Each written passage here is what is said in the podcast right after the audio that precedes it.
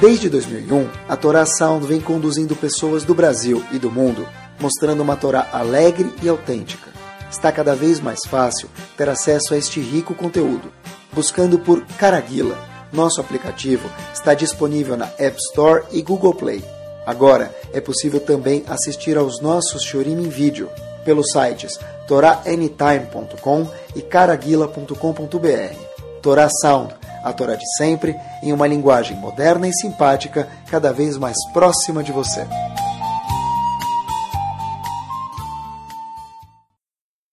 Boa noite. A gente vai falar hoje de uma característica que ela é vital, coração, parte indispensável de qualquer pessoa no mundo que quer ganhar medalha de ouro nas Olimpíadas da Vida. Todo mundo quer chegar no pódio nas Olimpíadas da Vida. Olimpíadas da Vida é cada um com os desafios que ele tem. A gente quer ganhar, chegar no máximo potencial de cada pessoa, ele próprio. Seja a nível profissional, familiar e judaico. Espero que a gente possa comprovar até o fim do Shior. Essa me dá essa virtude, fiquei pensando bastante, é algo é, indispensável e acho que de verdade muda a vida da pessoa. Inclusive eu estava Olhem como é curioso, pessoal. Estava pensando, quando a gente fala de midot, de características, e cada vez, num shur, a gente tenta falar de uma midá específica, a gente, se a gente olhar, a gente vê que as mitzvot são divididas, mitzvot ben adam lechavero e ben adam lemakom. Traduzindo, mitzvot entre eu e o próximo, e mitzvot entre eu e Hashem. E eu comecei a ler algumas biografias e de Rabanim que me chamaram muito a atenção. E a gente vê que quando eu mudo as minhas midot, isso tem um impacto com as pessoas que moram ao meu redor, que eu convivo com elas e com a Shem também. Por exemplo, se a gente falar de uma midá X, e eu aprimorar um grau dessa midá, esse um grau que é bastante, repito, é muito, e eu melhorar isso, isso vai ter um pull na minha vida com as pessoas e com a Shem. Então, cada ponto que a gente fala é uma dinâmica completamente nova na nossa vida, uma forma nova de viver a mesma vida que a gente vive sempre. Eu comecei a ler a biografia de alguns rabanim, eu gosto de, nas férias de ver algumas coisas diferentes. De vez em quando eu dou uma olhada, e nos últimos anos tiveram alguns personagens que me chamaram muito a atenção. Eu vou mencionar para vocês, de uma forma muito sucinta, três ou quatro personagens que a gente já ouviu falar, todos nós, e tem uma coisa que me chamou muito a atenção neles. É o seguinte. Um deles, por exemplo, Rav Moshe Isserlis, mais conhecido como Rema. O Rema, na verdade, quem é ele?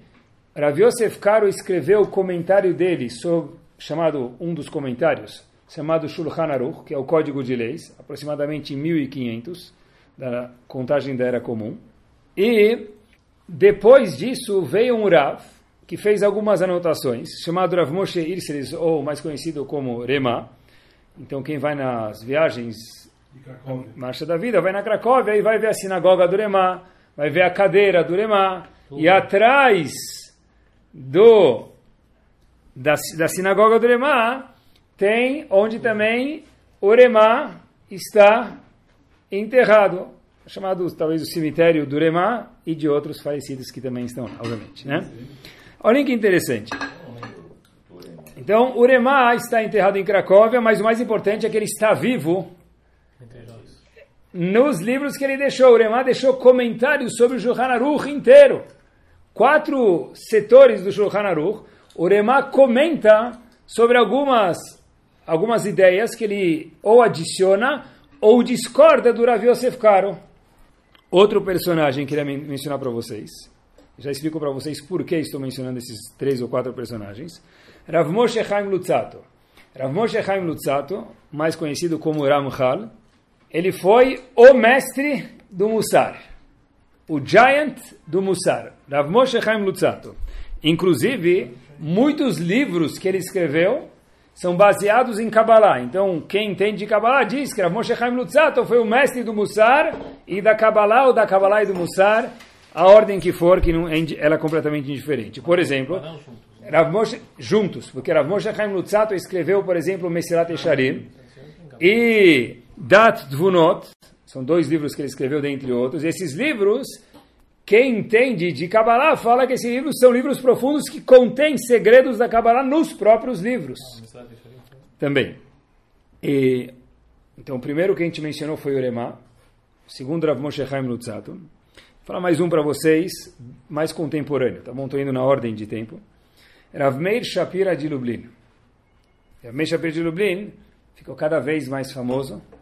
Um, uma das coisas que ele é famoso, eu vou mencionar duas. É que ele fundou, inovou, inseriu no mundo a, vita, a vitamina, o um mundo chamado Dafyomi, onde cada pessoa estuda uma página do Talmud, a mesma página. Se eu estou em São Paulo, eu faço São Paulo, Nova York, eu estudo Dafyomi, e eu chegar na sinagoga amanhã, eles vão estar estudando exatamente a mesma página que eu. E eu fizer depois continuar a minha viagem Nova York, China, eles vão estar estudando a mesma página do que eu. Aonde eu for no mundo, estarão estudando a mesma página. Ele fundou isso, queridos, em 1923. Fiz as contas.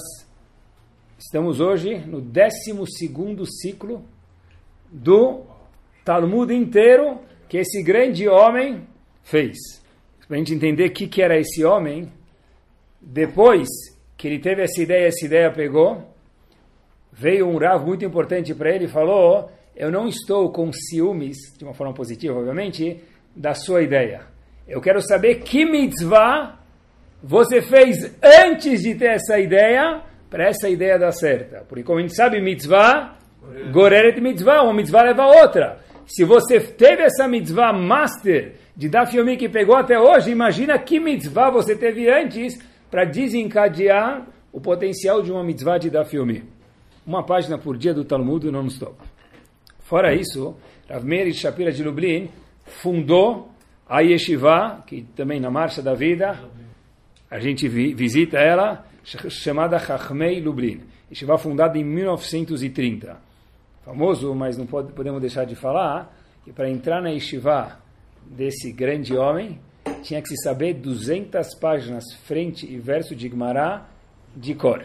200 páginas de Gemara, de Talmud, de frente e costas. Frente e costas é uma página, vezes 200, de cor. Esse homem foi Dafyomi, chefe de Shiva de Chachmei Lublin, que até hoje está lá, que pode ser visitada. Quer dizer, infelizmente não tem mais gente lá, mas a estrutura está lá para a gente ter uma ideia do que, que ele fez. Outra coisa que esse grande homem fez Rav Meir Shapira de Lublin, ele foi presidente da Agudat Israel, que é era um órgão, ainda existe até hoje, mas era um órgão muito, muito importante. E faleceu, por um lado, sem filhos, não teve nenhum filho, nem filha, mas deixou descendentes nos quatro cantos do mundo, que são todos aqueles que foram alunos dele, que estudam até hoje da filme de alguma forma. Agora, olha que interessante. Rema, Rav Moshe Chaim Lutzato e Rav Meir Shapira Milublin, eles têm um ponto em comum que me chamou muito a atenção. O Remá viveu de 1530 a 1572, ou seja, 42 anos de idade, 42 anos de vida. Rav Moshe Chaim Lutzato, depois, viveu de 1707, tudo isso da contagem laica, até 1746, ou seja, 39 anos de vida. E por último desses três, daqui a pouco eu menciono um último, o Rav de Lublin, fundador do Dafyomi, tudo isso que a gente mencionou, viveu de 1887 até 1933, ou seja, viveu 46 anos de vida. Eu fiquei pensando comigo mesmo como é possível. 42 anos 39 anos, 46 anos consecutivamente. Uau! Remara, Moshe Chaim Lutzato e Rav de Lublin, como é possível em 200 anos fazer o que eles fizeram? Kol Sheken, muito mais ainda, em 39, 40, 42 anos. Menos ainda, Boa. 37, 32. Ó. Então vou, vou acatar a profecia de vocês. Acompanhem comigo. O Arizal viveu de 1534 a 1000 572, ou seja, 38 anos. Como que é possível alguém fazer tanta coisa, estudar tanta coisa e ter um impacto tão grande em tão pouco tempo? Ah, mas eles tinham uma vitamina especial. Eles eram seres humanos, igual, não vou falar igual a todos nós, mas eram seres humanos, pé, mão, comiam, me permitam, precisavam ir no banheiro, precisavam fazer as coisas que eles tinham que fazer. Então a pergunta é, como que é possível que esses quatro gigantes, em tão pouco tempo, tiveram um impacto tão grande neles próprios, na Torá Kedoshá e no mundo até hoje os quatro? Fiquei pensando, eu acho que tem uma me dá um ponto, que é sobre o que a gente vai falar hoje, se Deus quiser, específico, que eles tiveram certeza para poder accomplish, conseguir fazer o que eles fizeram em tão pouco tempo. O Maral de Praga traz um midrash, que eu nunca achei esse midrash dentro, mas se ele traz, então o midrash existe. O Maral de Praga tem um dos livros dele chamado Netivot Olam, um dos livros do Maral de Praga. O Maral de Praga traz um midrash assustador para o bom. O que quer dizer isso, queridos? Ele fala o seguinte: alguns rabanim sentaram e começaram a discutir qual é o pasuk que engloba, que fecha, que mostra a mensagem da Torá, que melhor resume a Torá. Tem um pasuk que é famoso, que a Gemara traz em Shabbat em nome de Rabi Akiva. Mas o Midrash traz que alguns rabanim sentaram e falaram qual é o pasuk que melhor resume a Torá inteira. Veio um Rav chamado Ben Zoma, ele aparece em Pirkei também. Qual passo que ele trouxe? Eu, também diria esse passo, que é um passo bom. Que passo que vocês dizem que resume a Torá, queridos? Não, isso era aqui. Mas que passo que vocês dizem que... Que, que passo que é famoso na Torá? Fora Ava Nagila, que não é um passo. Vai, pessoal. Que passo que é famoso? Baruch atah Adonai Eloheinu melech haolam shehakol niyam dvaro. Boa. Disse Ben Zoma, Shema Israel Adonai Eloheinu Adonai Echad hino nacional do povo judeu. Esse que engloba, resume toda a Torá. Veio outro Rav, chamado Ben Nanas, ele trouxe o que Rebbe Akiva falou em Masechet Shabbat. Eu acho que o Pasuk, lembrem que Ve'ahavtal Elachakamoch é um Pasuk, não é uma frase que Rebbe Akiva falou. Ben Nanas falou, igual Rebbe Akiva, Ve'ahavtal Elachakamoch é um Pasuk que melhor engloba a Torá. Então, um, passo, um Rav falou Shema Israel, outro falou, passou, outro Rav falou Ve'ahavtal Elachakamoch ame o próximo como a ti mesmo. Por quê? Porque para eu amar o próximo, vendo nele um pedaço de Akadosh Baruch isso é toda a Torá. Entender que cada Yehudi tem um, uma fatia de Akadosh Baruch Até que veio um terceiro Rav, chamado Ben Pazi, é muito famoso, ele fala, eu acho que tem outro passo que engloba toda a Torá. Se eu deixasse a gente ficar aqui sentado a noite inteira, eu nunca adivinharia esse passo se eu não tivesse lido o Midrash, nunca na minha vida. Ele traz um passo que a gente fala, está na Torá, Vai, traz um korban de manhã e um korban de tarde. E aí diz Agmará, diz o Midrash, melhor dizendo, que o, que o Maral de Praga traz, e o Midrash normalmente não faz isso. Alahá, o Midrash normalmente não fala qual que é Alahá. Tem discussão, cada um apresenta a opinião dele. Hazak Baruch. Vem aqui, diz o Midrash, Alachá que ben pazi. Alachá não é que é Ve'avtaleh HaKamocha, nem Shema Israel, e sim que é o Pasuk Etakeves Echat Asebaboker, Vetakeves Hashenit Aseben Rabbaim. Traz um korban de manhã e um korban de tarde. Se fosse Alachá ou não, é indiferente para a pergunta que a gente tem que fazer, que o Maral de Praga faz. Who cares? O que, que esse Pasuk me ensina? Isso que resume toda a Torá? É uma mitzvah legal de trazer um korban no Betamigdash, merci beaucoup. Mas como esse pasuk resume a Torá? Eu votaria, certeza, não nele. Mas o Midrash fala, Lachak ben Pazi. Por que esse pasuk é um resumo da Torá? Então, olha que interessante. Shema Israel passou o teste. Ve'avtar HaKamocha também passou as votações. Como que Etakev Esechad, esse pasuk que fala para a gente fazer um korban, passou para o segundo turno e ganhou a eleição? Essa é a pergunta. Esse pasuk se refere a um korban chamado korban tamid. O que quer dizer korban tamid? Quando era trazido esse korban?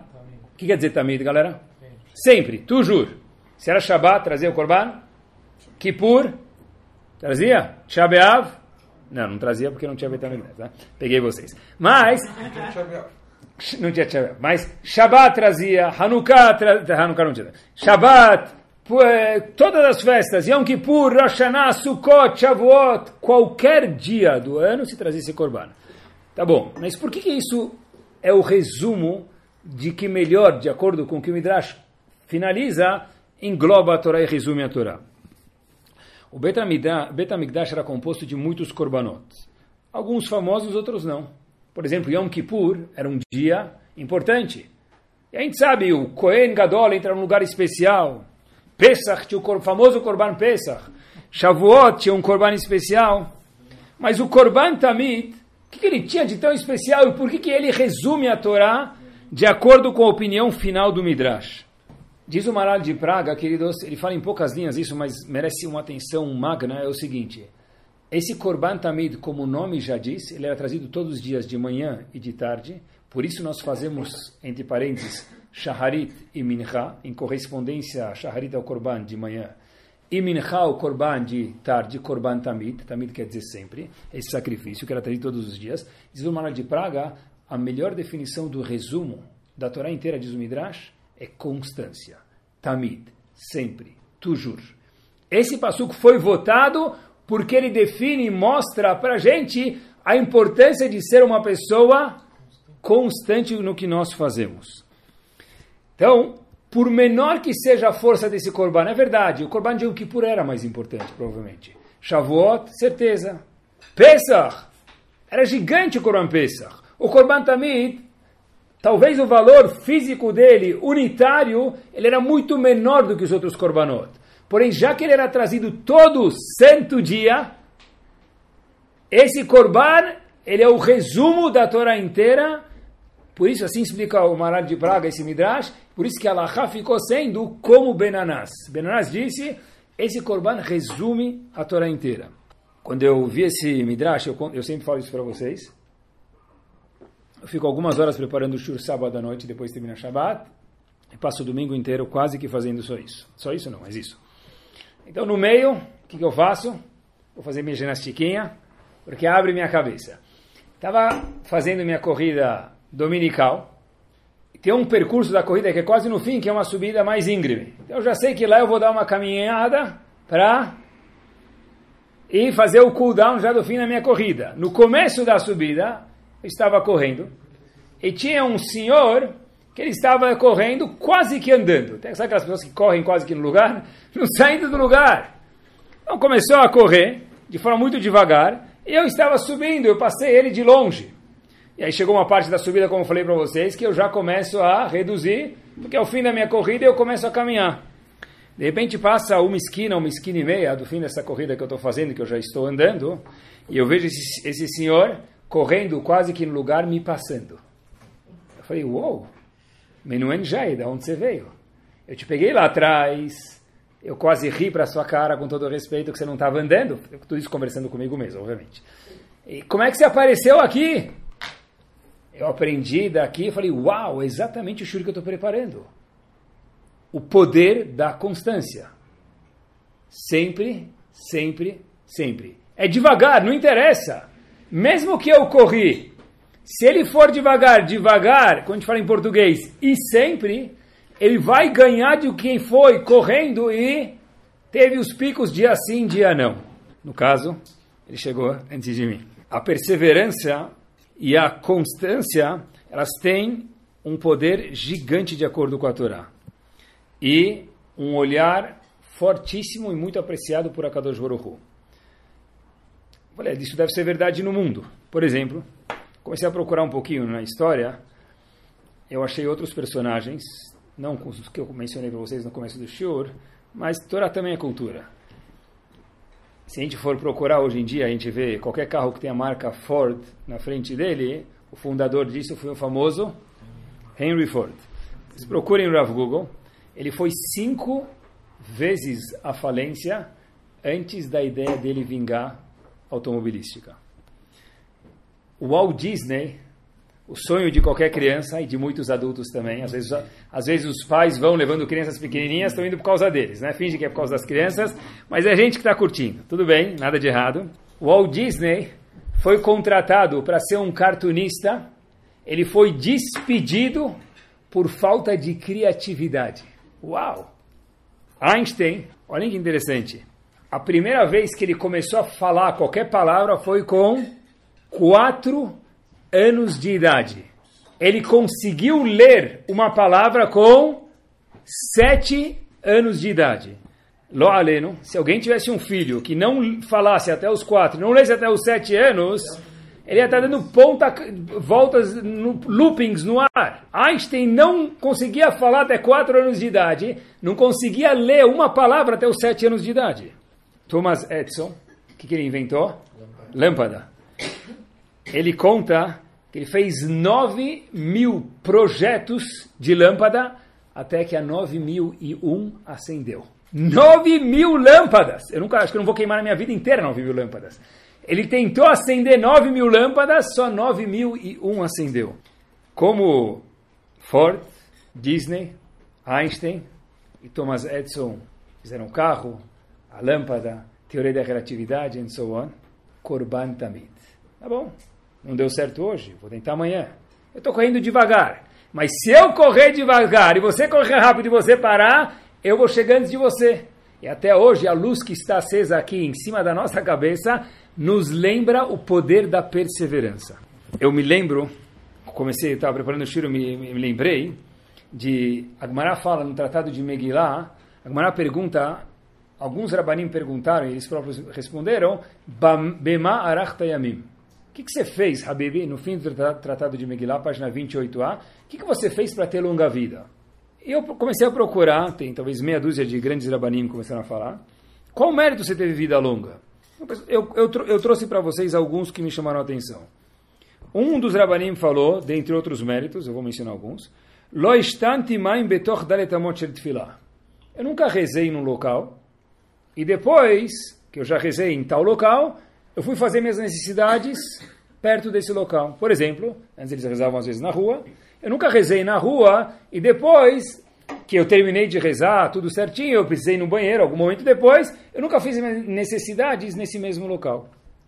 Outro Rav falou, qual o meu mérito de ter longa vida, dentre outros? Meu mérito é que eu era Cohen e eu nunca fiz Birkat Kohanim sem falar Brachá. Baruch at Hashem Elokeinu melech haolam asher kidesham mitzvotav etzivanu levarech et amo Israel be'ahava. Eu nunca pulei essa Brachá. Bom, Baruch. Outro Rav falou, eu nunca recebi nenhum presente. Não que não me deram presentes. Me deram, mas eu nunca quis receber presentes. Só preste atenção. Comecei a olhar se a trouxe para gente, para a gente ler no século 21, Bemar Achtayamim, o que, que você fez para ter longa vida e deixou escrita para a gente aprender? Tinha certeza que ele ia falar, eu terminei o Zohar uma vez por dia. Eu sorri para todo mundo que passava na minha frente. Eu fui honesto com todo mundo, eu nunca perdi minhar. Mas eu nunca, me permitam, fiz minhas necessidades fisiológicas depois que eu terminei de rezar no mesmo local geográfico que eu rezei. Qual que é o ponto disso? Isso é, merece vida longa? Eu nunca fiz Birkat Kohanim sem fazer brachá? Todo mundo que é Kohen faz brachá. Uma vez eu vi uma explicação espetacular. A Gemara está vindo ensinar para a gente não o que, que eles fizeram, mas tem uma palavra que todos eles mencionaram antes mi yamai. Sempre. Eu sempre fiz Birkat Koanim fazendo brachá. Eu, por exemplo, nunca, quer dizer, é o constante, fiz necessidades no local que eu rezei. Eu nunca recebi presentes. O ponto todo, talvez a Marata está vindo ensinar para a gente, não é tanto qual é o mérito da ação pessoa física, mas é pessoa jurídica. É tudo junto, combinado. Quanto isso vale ao Korban Tamid e a constância. A ação por si só é pequena. O Korban Tamid também era pequeno. Era muito menos que Yom Kippur. O Korban de Yom Kippur. Porém, quando soma-se um com mais um com mais um, diz o Midrash, assim explica o Maral, é o resumo de toda a Torá. É ter constância. É não parar. Como diz um bom corintiano, não para, não para, não para. Sejamos corintianos ou não, tem que aprender daqui. É isso mesmo. Qual que é a grandeza do Dafyomi, queridos? Tá certo que a grandeza do Dafyomi é que onde eu vou no mundo, eu posso ter um shiur, é sempre a página, eu, nunca vou estar defasado se eu estiver estudando a página aqui em Nova York, na China, como a gente mencionou anteriormente. Mas um dos pontos do Dafyomi, talvez por isso também, o Rav de Lublin teve tanta siatá de Ishmael, tanta ajuda para que isso pegasse, é porque tem o Tamid é todos os dias estudar uma página de Igmará. Pode ser Shabbat, pode ser antes do Chunt, pode ser que está cansado. Pode ser feriado, pode ser que teve reunião na escola, pode ser Yom Kippur que a pessoa está jejuando. O Daf não tem um dia no ano que não tem Daf. Mas não precisa ser Daf. Não precisa ser Daf. Quando uma pessoa faz, talvez, uma página Yomi, não frente e verso, só uma página, Amud Yomi. Quando a pessoa faz 10 linhas Yomi, cada um no nível dele, o ponto do Temiyamai, todos os dias é um poder gigante. É a constância. É isso mesmo. Daf Yomi quer dizer Yomi. Todo dia vira santo, vira todo santo dia. É isso mesmo. Fiquei pensando, quem sabe lá, se isso que, esse midrash que o Maral de Praga trouxe para gente, não é o que Rabi Akiva demorou 40 anos para perceber. Tossut fala que Rabi Akiva não era um Amaretz. Ele já tinha estudado Torá, de acordo com a opinião, só que ele tinha muita raiva da Torá e depois ele voltou para a Torá. Mas ele... Mas presta atenção. O que, que, ele viu com 40 anos que ele não tinha visto antes? Qualquer criança já viu isso. O que, que ele viu? Uma cena inocente. Água, água mole, pedra dura, tanto bate até que fura. Tá bom. Que bebê de, de 8 anos de idade, criancinha, não sabe isso? É, vou ver musiquinha. Água mole, pedra dura, tanto bate até que fura. Faz a rima, coloca o niguna aí, uma cama e canta. Qual, qual a chokhmah disso? Qual a sabedoria? Uau! Quando ele viu isso, e precisou de maturidade, 40 anos de idade, aí Rabi Akiva teve o clique e se transformou de Akiva para o famoso Rabi Akiva. O que, que aconteceu? Deve ser que é isso. Demorou 40 anos, não é fácil ver isso. Mas Rabi Akiva falou, uau, eu estou vendo o poder da Kviut, o poder de ser constante. Rabi Akiva viu isso, mas não adianta ver. Tem que ter maturidade para enxergar isso. Quando Rabi Akiva tinha 40 anos de idade, falou, uau, dá para uma água que não tem quase que força nenhuma, batendo, uma pedra dura, dura. A gente fala que a cabeça da pessoa é dura que nem uma batija, uma melancia. Ninguém fala que a cabeça da pessoa é dura que nem uma pedra, porque aí já é demais. Quer dizer, pedra é muito dura. Como que uma água de Rabi Akiva para si próprio furou uma pedra? Então, Rabi Akiva precisou, eu acho, de 40 anos de maturidade de vida, para os 40 anos falar, uau, olha o poder da constância. Se a constância tem um poder tremendo desse, se eu for uma pessoa constante, e eu conseguir estudar, eu vou me transformar. O que, que Rabi Akiva fez? Logo depois disso, o que, que ele fez, pessoal? Olhem que monstro, o que, que ele fez? Não que ele foi um monstro, Deus me livre, mas olha que, que monstro a ideia. Ele foi estudar quanto tempo? 12 anos ininterruptos. E aí ele está voltando para casa depois de 12 anos para visitar a esposa dele. E aí ele escuta o que a esposa dele falou. Falou, tá falado. Se ela falou, tá falado. Fala, mas, poxa vida, se a, Rachel, a senhora não se incomoda que você, Josa, Fena, Josa, cadê teu marido? É, não tem problema. Tanto que não tem problema que ele podia por mim ficar mais 12 anos lá se ele tivesse lá. Aí ela falou, Yuhu! Ele volta e fica mais 12, 24. Perguntou Rav Gifter Rosh Teus Rav Akiva era como se fala em árabe um mensch ou não? Ele era uma pessoa gentleman ou não era? Então perguntou a Shiva de Teus, Rav Gifter, por que ele não volta para casa e fala para a esposa dele, Rachel, tá tudo bem, eu agradeço o seu consentimento e estou voltando mais 12 anos. Ele chegou até a porta de casa, quase volta para Shiva, ele não fala oi para a esposa. Ela nem viu ele. Disse Rav Gifter, porque 12 mais 12 não são 24. 24 anos ininterruptos é muito mais do que 12 mais 12. Pessoal, é o mesmo Rebbe Akiva que viu a pedra sendo perfurada pela água. Falou, uau, é o poder da constância. Se eu tenho o consentimento pleno da minha esposa, sem isso, óbvio que eu não posso ir. Mas se eu tenho, uau, eu vou virar outra pessoa se eu ficar lá mais 12 anos. Ele ficou 24 anos e por isso teve os 24 mil alunos. Da onde veio? Do poder da constância desse homem. Não foi que, não sei se está escrito, na Bará não conta que ele ficava sem dormir. Não está escrito que ele não dormia, que ele colocava a cabeça na pedra. Não está escrito isso. Provavelmente ele comeu o café da manhã, almoço e janta. O poder da grandeza de Rebbe foi a constância. Eu lembro que tive uma cena, quando eu comecei a fazer chuvá, uma pessoa que eu gosto muito, eu sei que falou por, é, assim, é, super assim, tmimut, né, de uma forma super de boa, assim, tranquila.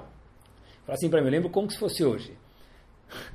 Falou, É, eu estou vendo que está cumprindo o Shabat, está cumprindo a Torá. Falou o seguinte, eu lembro até hoje, Ricardo falou assim para mim, eu quero ver quanto tempo isso vai durar. Foi talvez isso que me motivou. Sério? Mas a ideia que tinha lá dentro é quanto tempo isso vai durar. Quer dizer o quê? Tá bom, então faz. Coloca tzitzit, coloca equipar. Um dia virou Rav de Satmer, outro dia virou Iron Maiden, subiu, desceu. Né? Peraí aí. Você consegue manter isso? É isso que faz as pessoas serem crescentes e pessoas virtuosas nos olhos de Akadosh Baruch Hu. A história se passa em Estrasburgo. Onde fica Estrasburgo? Leste da França. Bom, aí, Reuven, Reuven, só o nome que eu mudei, mas a história é verdadeira. Reuven foi passar uns dias lá em uh, Estrasburgo. E, só que, sem querer, tinha conexão, acabou parando lá e acabou parando em Shabbat. Obviamente, o Yudi, quando chega em algum lugar, que é a primeira pergunta? Ele chega a Shabbat, o que, que ele pergunta? Daqui a algumas horas vai começar a Shabbat. Onde é a sinagoga? Onde é o bairro judaico? Ele chega na sinagoga. E aí, tenta imaginar aqui que é a sinagoga do leste da França. França. E aí, ele chega lá, ele entra no CRIS e tal, ele fala, Yaret, que alguém pergunta onde eu sou, e especialmente onde eu vou comer. Eu vou poder responder, ah, não sei, né? quem me convide. Então, Meir chega lá, uma pessoa vê ele fala, por favor, vem comer na minha casa Shabbat. E Meir vai na casa dessa pessoa Shabbat, ele come, ele chega na mesa, ele vê uma cena interessante, sete pessoas e oito pratos. ninguém avisou que eu vinha, mas ficou com vergonha, comeu, estava ótimo, muito obrigado, foi embora. Dois anos depois, de novo, indo para outro lugar, perdeu a conexão, ele para de novo em Estrasburgo, leste da França de novo. Meir agora um pouco mais tranquilo, Reuven, desculpa, um pouco mais tranquilo, chega na sinagoga, já fica sentado perto do Meir, vê se ele vai me convidar de novo. E aí ele vai de novo comer na casa dele, ele vê de novo sete pessoas na casa e oito pratos colocados na mesa. Dessa vez, já que era a segunda vez, ele se sentiu um pouco mais confortável, ele chegou para o filho mais velho e falou para ele, olha, eu vim a vez passada aqui faz dois anos, eu vim agora de novo. São sete pessoas na casa de vocês.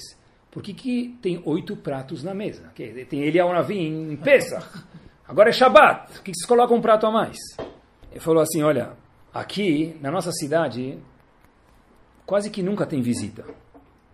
Mas meu pai, todo Erev Shabbat, antes de ir para a sinagoga, todo Erev Shabbat, Tamid, sempre, ele vai no cantinho aqui em casa, ele faz uma tefillah. Hashem, por favor, me dá o mérito de poder ajudar algum Yehudi que precisa e trazer um oreia uma visita para casa.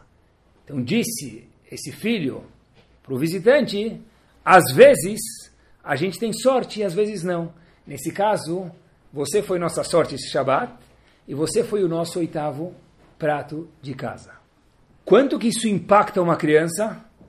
Impacta não porque meu pai ajudou alguém, também isso impacta, mas porque meu pai sempre antes de ir para a sinagoga, Erev Shabbat, ele faz uma tefilá de 30 segundos, vão Fonse. Siltopédio, por favor Hashem, se for possível me manda uma visita. Quantas mitzvot eu posso fazer já no leste da França? Eu posso ajudar um Yehudi? Me manda uma visita. É isso. É isso mesmo. Talvez quando uma mãe acende as velas de Shabbat, com carinho um pouquinho maior, que dure 15 segundos, e as crianças percebem isso, tamid. Tudo que é tamid, por menor que seja, tem um poder master. É o poder da constância, o sempre. Como chama o lugar que produz gigantes em Torá? Gigantes de pessoas também, como chama isso? Como chama a instituição que produz gigantes? Yeshiva. Que nome mais estranho. Não vi isso escrito, mas a gente pode falar, não? Sem graça o nome. Yeshiva. Laboratório de criar Talmidei Hamim é Yeshiva. Como chama Yeshiva em português? Sentar. Onde você está indo? Motorista, o senhor pode me deixar no sentar? Aonde? Sentar. Yeshiva, que nome mais sem graça deve ser a mesma resposta. A chokhmah, a sabedoria, não é ficar sem dormir quinta-feira à noite. Rav Shach contou que ele nunca fez um mishmar na vida dele. Mishmar é rodar quinta-feira à noite acordado. Shach, Zichron Ibrahá, disse, eu nunca perdi um café, um almoço e uma janta. Nunca. E virou gadolador por quê? Porque era constante. Yeshiva, esse é o nome do lugar que produz, laboratório de Talmudei Hamim é estar sentado lá day in and day out, um dia após o outro. É o poder de atitudes cumulativas, é isso mesmo. Esse poder acompanha a gente, e de verdade, eu perguntei outro dia para alguns jovens, qual foi a última vez que você teve orgulho de ser um Yehudi? Pergunta difícil, hein? Qual última, foi a última vez que sentiu o orgulho de ser um Yehudi? Depois eu fiz uma pergunta para eles. Qual foi a última vez que você se esforçou por alguma coisa de Torá? Eles falaram, Rabino, qual é a ligação? Falei, qual a ligação? Simples. Qual foi a última vez que vocês sentiram orgulho de torcer para o time que vocês torcem? Ontem, anteontem, quando o time ganhou. Né? Quando perde não, mas quando ganha. Falei, e aí, o que, que você fez? Falei, ah, Rabino, como assim? Eu peguei o metrô, três horas antes, Boremine Bessamim, lá no metrô, todo mundo com a mão para cima, né? Cheguei três horas antes no Itaquerão, fiquei lá, tava chuva, sol, neve, calor. Nós é Corinthians até o fim. Esperei o jogo e voltei. Quanto tempo demorou o translado ida e volta e o jogo? Sei lá, umas 5, 6 horas. Aí eu perdi para o outro lado. Esse é fã, você é fã clube, você é do fã clube do Corinthians? Falou, não, não sou da Gaviões. Você curtiu o jogo? Eu falei, ah, vejo quando dá, não vejo quando dá. Quem é mais orgulhoso? Só que vai no jogo é muito mais. Parece que orgulho em tudo na vida depende de quanto nós investimos. Se eu sou orgulhoso de ser corintiano, o Baratashvili e um Yehudi, depende de quanto eu invisto. E hoje a gente está aprendendo que investir em Torá, investir em mitzvot, não precisa ser fazer coisas mirabolantes, ficar sem dormir, ficar sem comer. É ter a constância dentro do que a gente já faz. Faz isso com constância. Um americano foi uma vez para uma sinagoga que não é nada famosa, chamado Ohel Sarah em Israel. E ele voltou, tinha 80 anos de idade, ele pediu para o taxista, falou para ele, olha, me leva em tal sinagoga, em tal bairro, sinagoga Oel Sarah. O taxista levou ele, ele era um turista, chegando em Israel, visitante americano. Ele falou, olha, o taxista pergunta para ele, o que, que você quer fazer aqui nessa sinagoga? Ele falou, não, quando eu morava aqui quando pequeno, antes de ir para os Estados Unidos, há 70 anos atrás, eu tinha 10 anos de idade, tinha um menino que ficava na sinagoga estudando. Eu quero saber o que, que aconteceu com esse menino. O motorista foi se informar, Pessoal, preste atenção. Esse menino falou para ele, ah, o taxista falou, eu já sei quem é esse menino. Esse menino hoje responde cartas de perguntas e da Shurim, perguntas do mundo e da Shurim Israel. Rav Yosef Shalom Eliashiv. Qual que era a midá desse grande homem? Hatmadah, Tamid. Era um homem que se esforçava para estudar, era um homem que a grandeza dele é quando teve Brit Milá do tataraneto dele, ele estava muito fraco, ele falou, não consigo ir. E o tataraneto dele falou, quer dizer, não falou, não, o filho, o pai, né, o tataraneto falou, tataraneto não dava para falar no Brit Milá. Ele falou, mas, Jaddi, querido vô, tem uma segulá, quem vem no Brit Milá do tataraneto, tem o Lamabá garantido. Avilhashi falou, estou fraco, e as custas da minha atmadá, da minha constância em Talmud Torah, eu não vou abrir mão. É um homem que virou o que ele virou. Para quem estuda um pouco de Torá, ou viveu, ou escutou, que escute, é atmadá desse homem. Atmadá quer dizer ser constante. Ser tamid tem um poder forte. Olha, nos olhos de Akadosh Baruch Hu, a gente viu o impacto até agora, mas nos olhos de Hashem. O segundo dos nossos avós é chamado Yitzhak. Ele teve uma esposa chamada Rivka única.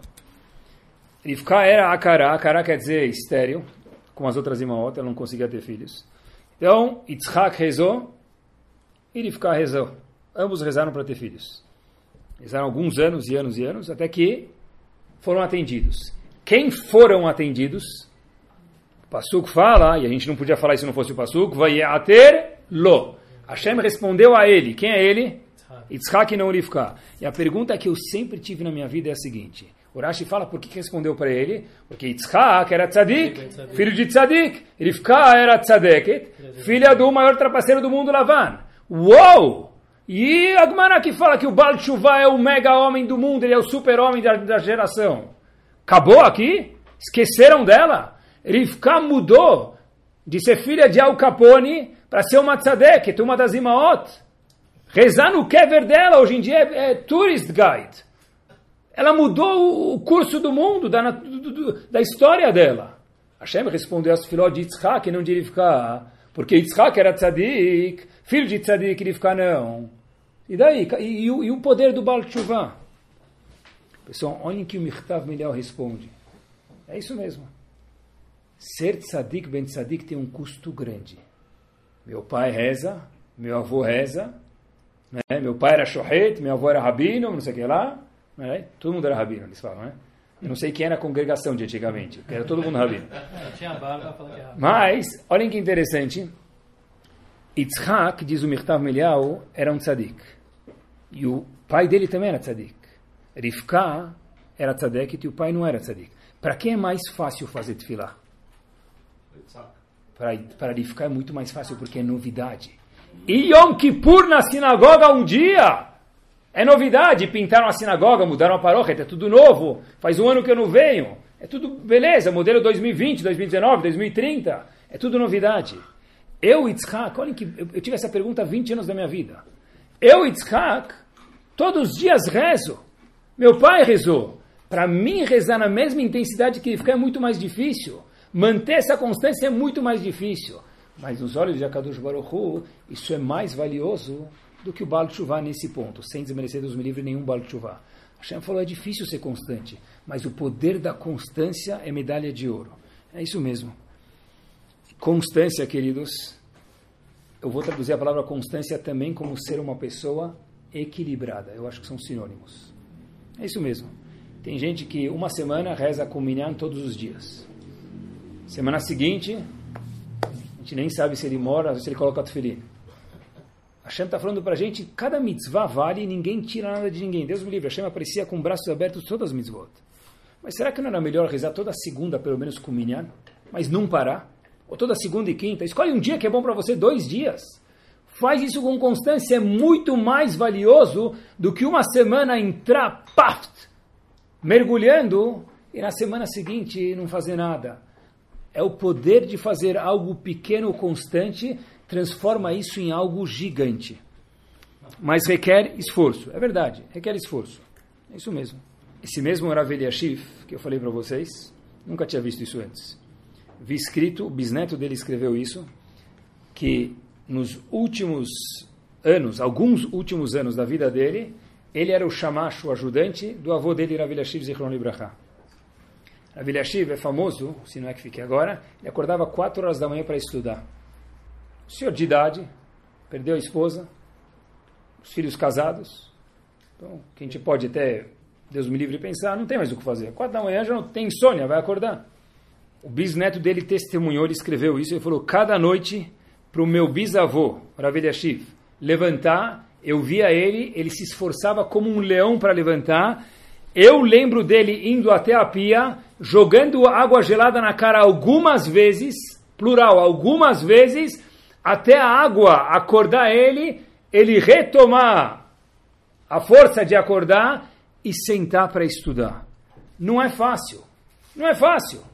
Mas é a constância que transformou homens como esse em gigantes da nossa geração. E para tudo isso vale. Eu falei para vocês a medalha de ouro na vida. É mesmo. Ginástica. Faz ginástica personal, corre 20 quilômetros, maratona, enduro, ele vai e faz enduro, São Paulo, Rio de Janeiro correndo. Depois, seis meses sem levantar um palito de dente. Era muito melhor correr 3 quilômetros, duas vezes por semana, uma vez por semana, durante dois anos, do que correr 20 quilômetros e depois parar. Eu fiz regime, alguns regimes. Toda segunda eu começo outro regime. Olha como eu sou constante. Isso não é constância. A constância é manter um regime simples, keep it up, continuar. Olha, eu acho que é importante economizar dinheiro. A pessoa vai lá, os filhos não podem tomar banho de água quente agora. Uma semana ninguém toma banho de água quente. Em julho vai todo mundo para Disney. Talvez fosse um pouco mais lógico para se economizar um pouquinho. E esse pouquinho manter mensal, semanal, diário, whatever, anual, e deixar 10, 20, 30 anos. Seus filhos vão ser milionários e você também. Não que eles precisam ser em vez da gente, a gente junto com eles. Isso é o Koach Atmada, o poder da constância. Já que constância e equilíbrio, eu queria terminar concentrando em um ponto, queridos.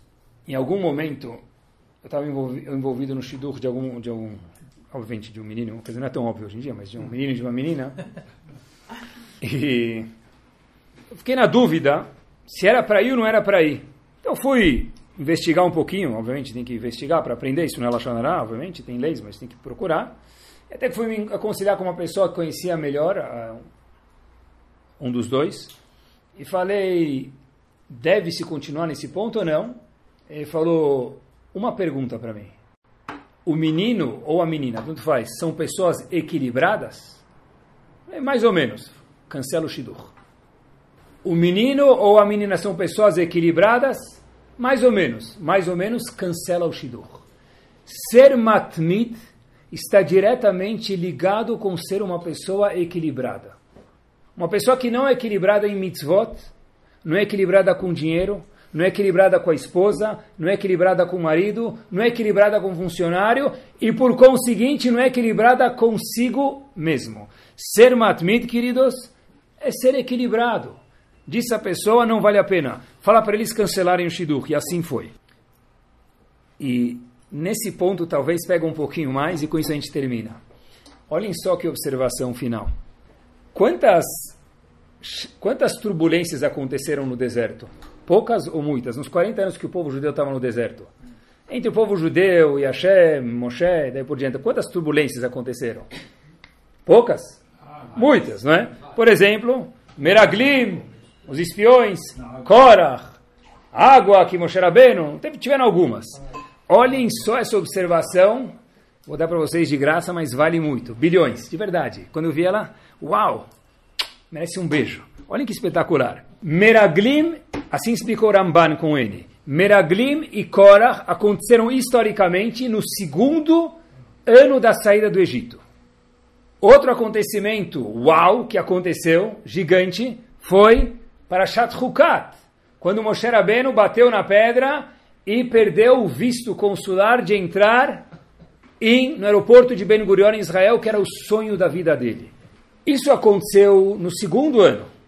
E a última coisa aconteceu no quadrigésimo ano. O que, que aconteceu durante os 38 anos intermediários? A Torá não conta nada.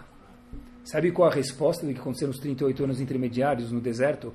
Do segundo ao quadrigésimo ano? Nada. Tranquilex. O povo passou 38 anos no deserto, nunca tinha visto isso. Pessoal, vale a pena viver uma vez só para ver isso. Uau! E depois 38 anos on the rocks.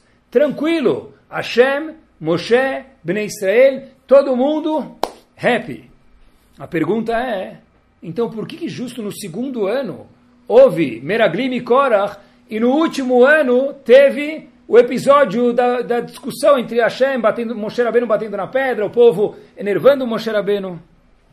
Tem um livro chamado Sam Derech, que ele faz observações sobre Ramban, ele fala algo precioso que tem a ver com o nosso assunto e com isso a gente termina. Ele fala o seguinte, o que aconteceu no segundo ano e no quadrigésimo ano, simples dizer, qualquer um que entende de psicologia sabe. O segundo ano foi o ano que eles acabaram recentemente de sair do Egito. O quadrigésimo ano era o último ano do deserto, a gente está pronto para entrar em Israel. Olhem só que sabedoria. Diz Rav Broide, o seguinte: sempre que tem transição, saindo do Egito, eu era escravo e agora eu virei livre, chacoalha. Eu fiquei 40 anos no deserto e agora eu vou entrar em Israel, chacoalha de novo, tem turbulência. Nos momentos de turbulência, que aí aperte os cintos para não perder o equilíbrio o povo perdeu o equilíbrio no começo da jornada no, no, no, deserto e no fim da jornada, não por acaso, os 38 anos intermediários, estava tudo tranquilo, nunca tinha prestado atenção nisso. Por quê? Porque é fácil estar tranquilo quando está tudo bem. Na jacuzzi, tomando limonada, escutando Farid El Atrash. É tranquilo isso, ou a música que a pessoa gostar. O difícil é quando tem turbulência foi o começo da jornada no deserto e o fim. E aí, pessoal, e aí que nós vemos a Atmadá e o equilíbrio das pessoas. Certeza absoluta que, a gente pode dizer dentre outros, mas o ingrediente master que eles tinham, Rav Meir Shapira de Lubrin, o Arizal, Rav Moshe Chaim Lutzato e o Urema, para chegar com 39, 40, 42 anos de vida a fazer tanta coisa que eles fizeram, eles souberam ver como Rabi Akiva, uau, não é fazer muito, é fazer um pouco, mas keep it up. Fazer isso constantemente. O poder da constância com a família. Na ginástica, nas finanças, nas mitzvot. Com Hashem é um poder gigante. É pegar um mais um mais um, não é somar. 12 mais 12 não é 24, disse Rav Gifter. 24 interruptos não são 12 mais 12 anos de estudo. Na história de Rabi Akiva. Todas as mitzvot que a gente faz, que a gente, Bezat Hashem, possa somar elas e pelo menos imaginar o poder que elas tenham, tem, e a Kadosh Baruch Hu aprecia isso, que a gente possa de verdade valorizar isso e não abrir mão de algumas coisas que parecem ser pequenas, mas quando somadas, não é progressão aritmética para quem lembra de matemática, mas nos olhos de Hashem, é mais do que progressão geométrica PG. Boa noite. Torá Sound, desde 2001, aproximando a Torá dos Yehudim e de você.